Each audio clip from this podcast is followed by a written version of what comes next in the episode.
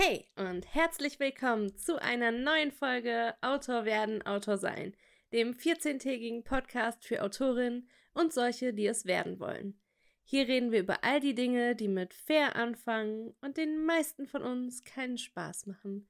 Vermarkten, verkaufen, veröffentlichen. Mein Name ist Kim Leopold und ich bin Autorin für Liebesromane und Urban Fantasy. Bisher habe ich sowohl im Self-Publishing als auch im Verlagswesen Veröffentlichungserfahrungen sammeln können, die ich dir mit diesem Podcast näher bringen möchte. Ja, und wie ich in den vorherigen Episoden schon immer so ein bisschen erzählt habe, sitze ich gerade an einem riesigen Relaunch zu meiner How to Be Happy Reihe. Und das wollte ich einfach mal zum Anlass nehmen, dir mehrere Episoden zum Thema zu machen, in denen wir verschiedene Aspekte im Detail behandeln. In der heutigen Folge erzähle ich dir, welche Gründe für einen Relaunch sprechen und wie ein solcher aussehen könnte.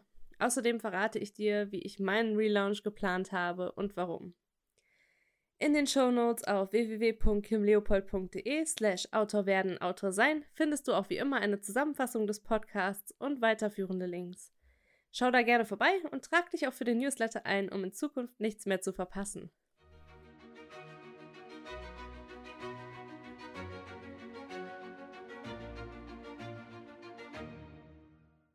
Wie in fast jeder Folge starten wir auch dieses Mal wieder mit einem Abgrenzungsversuch, um zu definieren, was ein Relaunch eigentlich ist und was nicht. In der Folge zum Thema Coverdesign haben wir bereits angesprochen, dass dein Cover verschiedene Kriterien erfüllen sollte, damit es Leserinnen anzieht.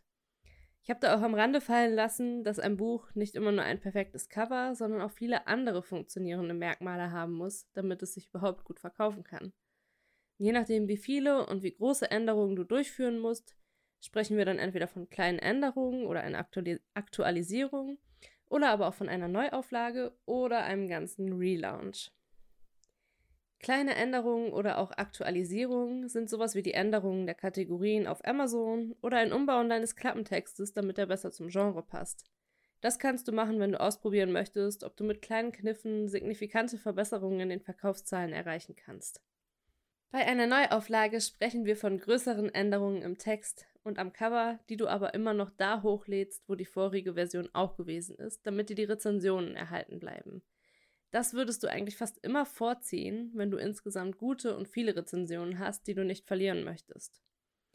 Wenn du jedoch denkst, dass ein kompletter Neustart deines Buches das Beste wäre, sprechen wir von einem kompletten Relaunch. Also neues Cover, überarbeiteter Text vielleicht, angepasste Klappentexte, bessere Zielgruppenanalyse.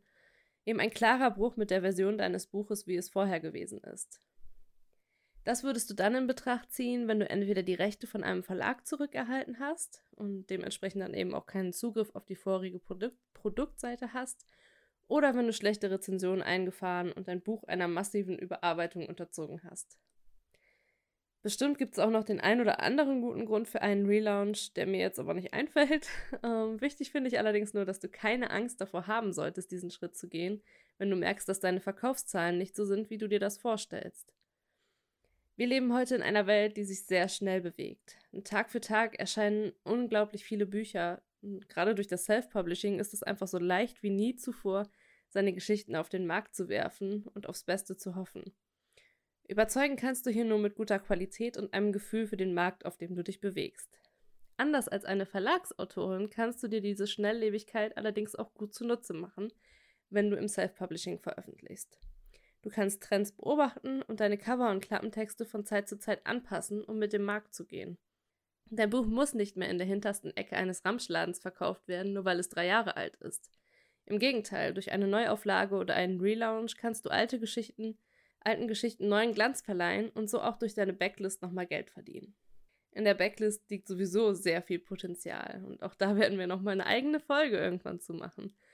Weil du kannst einfach deine Buchtitel nicht nur durch Aktualisierung wieder in Erinnerung rufen, sondern solltest auch die E-Books mindestens einmal im Jahr anpassen, um aktuelle Informationen zu dir, deinem Newsletter und deinen Neuerscheinungen einzubauen.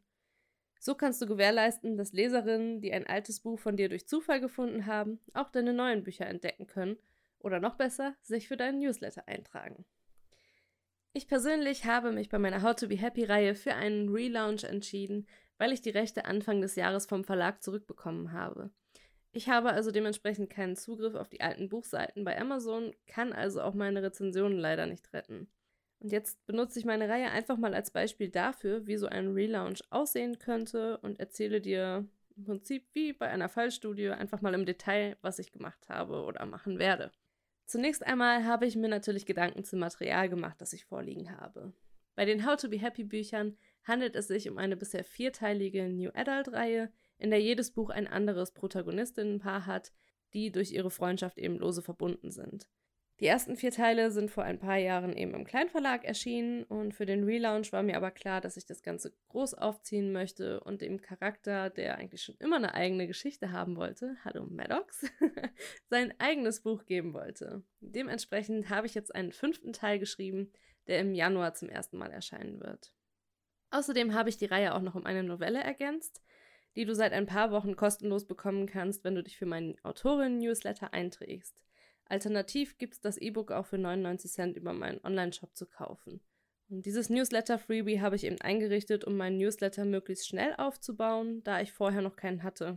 Außerdem habe ich mich dafür eine kostenlose Novelle entschieden, da kostenlose Bücher immer gut sind. Ich meine, wir lesen ja alle gerne. Und potenzielle Käuferinnen meiner Bücher so schon mal einen Vorgeschmack auf die Reihe und meinen Schreibstil bekommen können. Zum Thema Newsletter-Marketing für Autorinnen verlinke ich dir auf jeden Fall auch noch mal ein paar Sachen in den Show Notes. Und wir werden natürlich auch irgendwann eine Folge dazu machen. Es gibt so viele Sachen, über die ich mit euch reden möchte. Ich komme überhaupt nicht hinterher. Überarbeitet habe ich an den Texten insgesamt nicht viel, da die Bücher überwiegend gute Rezensionen eingefahren haben und ich weder Zeit fürs Neuschreiben noch Geld fürs Lektorat und Korrektorat investieren wollte. Die Bücher sind ja alle korrigiert und ich habe nur ein paar minimale Sachen geändert, die mir beim Buchsatz aufgefallen sind und die ich nicht so stehen lassen wollte. Bevor ich mir dann über irgendwas anderes Gedanken gemacht habe, habe ich überlegt, wie ich gerne die Veröffentlichung gestalten würde. In einem Podcast von Kirsten Oliphant, also Creative Writing heißt der, verlinke ich dir auf jeden Fall auch nochmal in den Show Notes, habe ich zum ersten Mal davon gehört, dass manche Autorinnen ihre Reihen vorschreiben und dann in geringen Abständen veröffentlichen, um immer mit einem Buch in den Neuerscheinungen auf Amazon gefeatured zu werden und Momentum zu generieren. Dass das gut funktioniert, habe ich damals schon mit meiner Blackheart-Reihe oder Serie besser gesagt festgestellt, die ich am Anfang monatlich veröffentlicht habe, bis ich das Tempo nicht mehr halten konnte.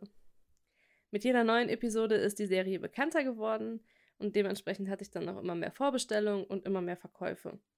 Von daher dachte ich mir, es wäre auch mit den How to Be Happys einen Versuch wert, sie jeweils im Abstand von einem Monat zu veröffentlichen. Dabei bin ich dann eben vom finalen Band ausgegangen, weil den musste ich ja vorher noch schreiben und so erscheint der erste Teil nun morgen, also am 5.9.2020, und der fünfte erscheint dann im Januar, relativ genau fünf Monate später. Eine Sache, die von vornherein für mich klar war, war, dass ich die Cover ändern würde. Erstmal, weil ich mich eben von den Verlagsversionen abheben möchte und weil ich gerne ähm, aktuelle Trends aufgreifen möchte. Ich finde die alten Cover zwar immer noch super schön und mag die auch echt gerne, weiß aber, dass ich mit anderen Covern die Zielgruppe besser bedienen kann. Nun haben die Bücher einen Look, der das Gefühl der alten Cover zwar immer noch trans transportiert, transpiriert, ja, genau, Kim. aber der sich auch in den gängigen Covern des Genres New Adult einfügt. Ich weiß, dass manche Leserinnen es schade finden, dass die Cover von Genre-Literatur zu einem Einheitsbrei verkommen. Aber ich verrate dir da jetzt mal was. Das ist absolut gewollt so.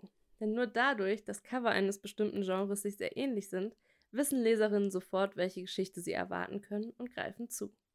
Ein Cover, das alle Genremerkmale erfüllt, wird zu besseren Verkaufszahlen führen und deshalb ist es ziemlich egal, wenn sich die ein oder andere Leserin bei dir beschwert, wenn du dein Cover anpasst. Du hast das große Ganze im Kopf und weißt, worauf es ankommt. Zum Branding gehörte für mich auch ein neuer Buchsatz für alle Bücher sowie neue Klappentexte, die ein bisschen mehr das ansprechen, was meine Zielgruppe in New Adult Büchern wirklich sucht. Und dann kommen wir eigentlich auch schon zu dem Teil, in dem ich die Bücher nachher hochlade. und da musste ich dann natürlich auch einige Entscheidungen treffen. Eine davon ist zum Beispiel die gewesen, ob ich diese Bücher wieder für KDP Select anmelde oder ob ich sie für den gesamten E-Book-Markt zugänglich mache. Hier nochmal eine kurze Erklärung. KDP Select ist das ähm, Programm von Amazon, wo du deine Bücher quasi für anmelden kannst für einen 90-tägigen Zeitraum. Ähm, dann verpflichtest du dich aber dazu, dein Buch dort exklusiv anzumelden. Das heißt, du kannst es über keinen anderen E-Book-Markt verkaufen, bist dafür aber mit deinem Buch auch in der Leihbücherei Kindle Unlimited und wirst für gelesene Seiten bezahlt. Ein Grund, der dafür gesprochen hätte, mein Buch dem gesamten E-Book-Markt zugänglich zu machen, ist einfach, dass die Bücher in ihrer Verlagszeit ja auch schon überall erhältlich waren.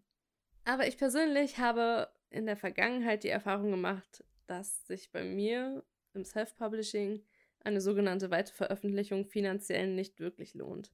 Bisher habe ich mit meinen selbst veröffentlichten Büchern über KDP Select mindestens 50% meiner gesamten Tantiemen verdient. Wenn ich mich nun also dagegen entscheiden würde, um ein paar wenigen Leserinnen einen Gefallen zu, zu tun, würde ich vermutlich auf einen Großteil meiner Einnahmen verzichten. Die Bücher werden also mindestens ein Jahr über Kindle Unlimited erhältlich sein, bevor ich mir die Verkaufszahlen erneut ansehe und überlege, ob ich sie danach für den gesamten Markt anbiete. Das ist eben das Schöne daran. Du kannst alle 90 Tage neu überlegen, ob du deine Bücher aus dem Programm rausnehmen möchtest. Leserinnen, die keinen Kindle besitzen, können die E-Books theoretisch über die Apps lesen, die Amazon anbietet. Oder, falls sie das nicht möchten, biete ich persönlich auch immer an, einen Kaufbeleg per E-Mail zu schicken und dann schicke ich die umgewandelte Datei zurück. Das ist mein Kompromiss. Es ist nicht perfekt, aber es ist besser, als auf 50% der Einnahmen zu verzichten. Auf Amazon hast du dann auch die Möglichkeit, dein Buch in verschiedene Kategorien einsortieren zu lassen und Schlagworte anzugeben, die dein Buch dann besser beschreiben. Die Kategorien, die du im Backend, also da, wo du dein Buch einstellst, auswählen kannst, entsprechen aber nicht denen, die du auf Amazon findest und in denen du ranken kannst. Logisch, oder? Total logisch. Wenn du hier Hilfe brauchst, leg dir auf jeden Fall einen Account bei Author Central an. Link findest du auch in den Show Notes. Dort kannst du auch immer den Support bitten, dich in die Kategorien einzusortieren, in denen du sein möchtest. Das funktioniert eigentlich immer sehr gut. Die sind super freundlich. Ja, und die richtige Kategorie zu haben, kann manchmal Wunder für deine Verkäufe wirken. Also vernachlässige das auf gar keinen Fall. Okay, für die Veröffentlichung von den How to Be Happys habe ich mich entschieden, einen Einführungspreis für meine Bücher zu machen. Das bedeutet, sie sind nur für den Vorbestellerzeitraum bis hin zu 7 bis 14 Tage nach der Veröffentlichung günstiger erhältlich. Danach hebe ich den Preis auf ein annehmbares Level an, bei dem ich mich an den anderen E-Books des Genres orientiere. Außerdem halte ich den ersten Teil der Reihe bewusst günstiger als die anderen Teile, um damit die Hemmschwelle zum Kauf niedriger zu halten. Ich hoffe, du schreibst das alles mit, denn ich werde das nicht alles im Detail in den Show Notes auflisten. Genau wie beim E-Book muss ich mir natürlich auch beim Print Gedanken machen, um, ähm, wie ich das dann eigentlich veröffentlichen möchte. Die Cover hätten sich perfekt für eine Veredelung angeboten und ich habe auch echt mit mir gerungen. Wenn ich die Reihe neu gemacht hätte oder überhaupt erst veröffentlicht hätte, wäre ich vermutlich hingegangen und hätte Klappenbroschüren mit goldener Schrift gemacht, die ich dann in geringer Auflage drucken und durch einen Vertrieb wie Nova MD vertreiben lassen hätte. Da ich aber überhaupt nicht abschätzen kann, wie viele Taschenbücher ich letztendlich verkaufen werde, da ja Familie, Freunde und Stammleserinnen alle schon die alten Versionen im Regal stehen haben, habe ich mich schweren Herzens für den Print-on-Demand-Druck über BOD entschieden. So haben die Bücher wenigstens eine ISBN und können über den normalen Buchhandel bestellt werden. Abgesehen davon werde ich aber natürlich auch wieder über meinen eigenen Online-Shop verkaufen. Für den Relaunch werde ich aber nicht nur die Taschenbücher signiert über den Shop verkaufen, sondern auch eine Buchbox anbieten, die neben ein paar Goodies auch ein paar andere Vorteile hat und bereits vorbestellbar ist. Sie enthält zum Beispiel das Print zu Veilchensturm, also dem fünften Teil der Reihe, und wird vier Wochen vor dem regulären Veröffentlichungsdatum verschickt. Damit haben die Käuferinnen der Buchbox dann den ersten großen Vorteil. Außerdem enthält die Buchbox auch ein exklusives Print der Novelle, die es sonst eben nur als E-Book für meine Newsletter-Abonnentinnen gibt, und das ist der zweite Vorteil der Buchbox. Und da alle guten Dinge drei sind, kostet die Buchbox auch nur so viel, wie alle fünf Taschenbücher der Reihe kosten würden, wenn du sie einzeln kaufen würdest. Aber es sind noch zahlreiche andere Goodies, wie zum Beispiel eine Tasse oder ein super cooler Jutebeutel enthalten. Werbung Ende. Abgesehen von der Buchbox plane ich auch noch eine weitere größere Aktion, nämlich einen How to Be Happy Adventskalender, bei dem ich täglich auf Instagram, Facebook und meiner Website einen Teil einer Kurzgeschichte zum fünften Band veröffentlichen werde. Eine weitere große Aktion steht dieses Jahr auch noch an, aber da kann ich dir noch nicht so wirklich viel zu verraten, weil es noch nicht in festen Tüchern ist. Aber wenn dich das interessiert äh, und du gerne Bücher liest, dann schau auf jeden Fall auf meinem Instagram-Kanal für meine Autorensachen vorbei. Das ist Kim-Leopold. Okay, zusätzlich zu diesen ganzen großen Aktionen habe ich viele, viele kleinere Marketing-Sachen geplant.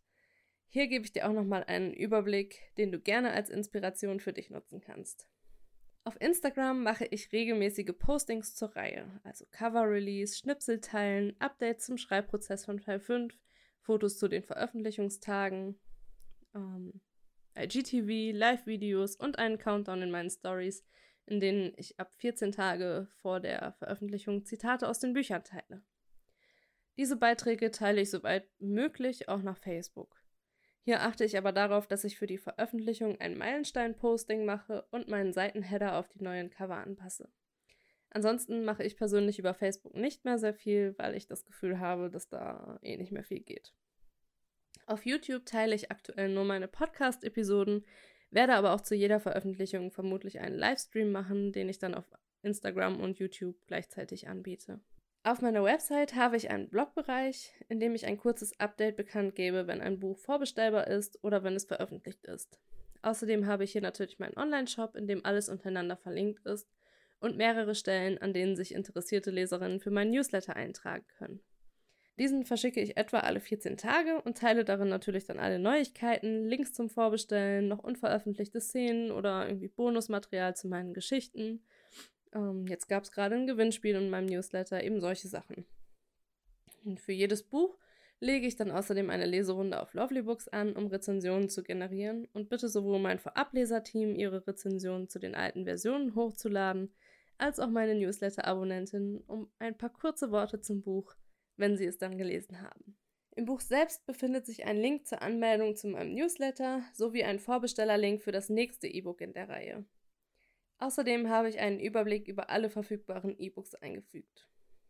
Zusätzlich dazu ist das E-Book jeweils 30 bis 45 Tage vor Veröffentlichung vorbestellbar und das eben zu einem Einführungspreis, den ich dann etwa 7 bis 14 Tage nach der Veröffentlichung anheben werde. Das ermöglicht es mir, Werbung über gängige Newsletter-Seiten zu buchen, die Kindle-Deals mit ihren Abonnentinnen teilen. Einen guten Artikel von Laura Newman verlinke ich dir dazu auch nochmal in den Show Notes. Außerdem habe ich dann ein Budget für Facebook und Amazon Ads festgelegt. Da habe ich aber noch nicht so viel Erfahrung mit, deswegen kann ich dir da auch noch keinen eigenen, keine eigene Episode zu machen und ähm, habe das Budget auch noch nicht so hoch angesetzt, weil ich einfach erstmal Erfahrungen sammeln will und da auch ungern mein Geld verschleudern möchte.